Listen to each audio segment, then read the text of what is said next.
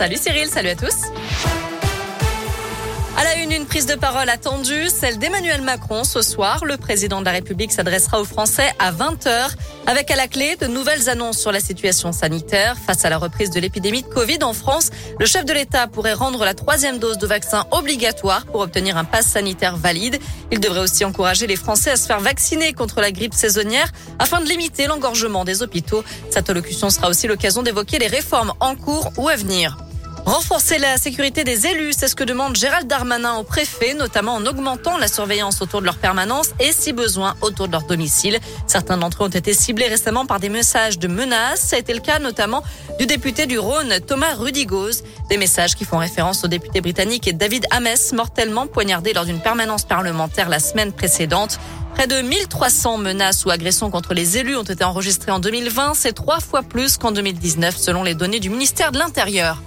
Un nouveau maire à Reventin-Vaugry, Edith Ruchon, a été élue hier soir lors d'un conseil municipal exceptionnel.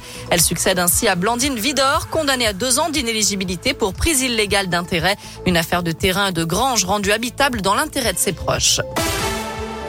Dans le reste de l'actu, les recherches se poursuivent en Mayenne pour retrouver l'adolescente de 17 ans portée disparue depuis hier soir. Partie faire son jogging, elle n'est jamais rentrée chez elle. D'après France Télévisions, un téléphone et des écouteurs portant des traces de sang auraient été retrouvés. Le procureur de la République doit faire un point sur l'enquête cet après-midi. Trois personnes interpellées dans l'enquête sur l'attaque au couteau contre des policiers à Cannes hier matin. Ce sont les proches de l'assaillant. Deux travaillent pour lui. La troisième l'a logé. Pour l'instant, le parquet antiterroriste n'a pas été saisi de l'enquête. Aucun des quatre policiers visés n'a été blessé. L'agresseur, lui, a été sérieusement touché par des tirs de riposte, mais ses jours ne sont plus en danger. Attention, vous avez peut-être du saumon dans votre réfrigérateur. La marque Laberry rappelle un lot de quatre tranches de saumon fumé de Norvège pour la présence potentielle de listeria, un produit par de nombreuses enseignes de grande distribution. Évidemment, mieux vaut ne pas les consommer, les ramener au magasin ou les jeter. Tout simplement, on vous mettra toutes les infos sur la Piradoscope, Alain mot de foot et une grosse semaine pour l'OL féminin. Les Lyonnaises reçoivent le Bayern Munich demain soir à 21h à Dessine. Troisième journée de la phase de poule de la Ligue des Champions. Et puis la réception du PSG dimanche à 21h, toujours au Grand Stade, cette fois en championnat.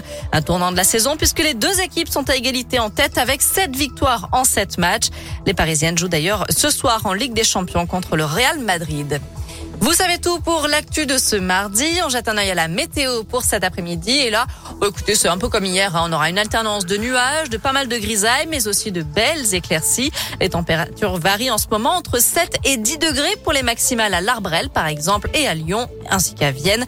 Normalement, ce sera à peu près la même chose demain, de la grisaille le matin et ça devrait s'éclaircir l'après-midi.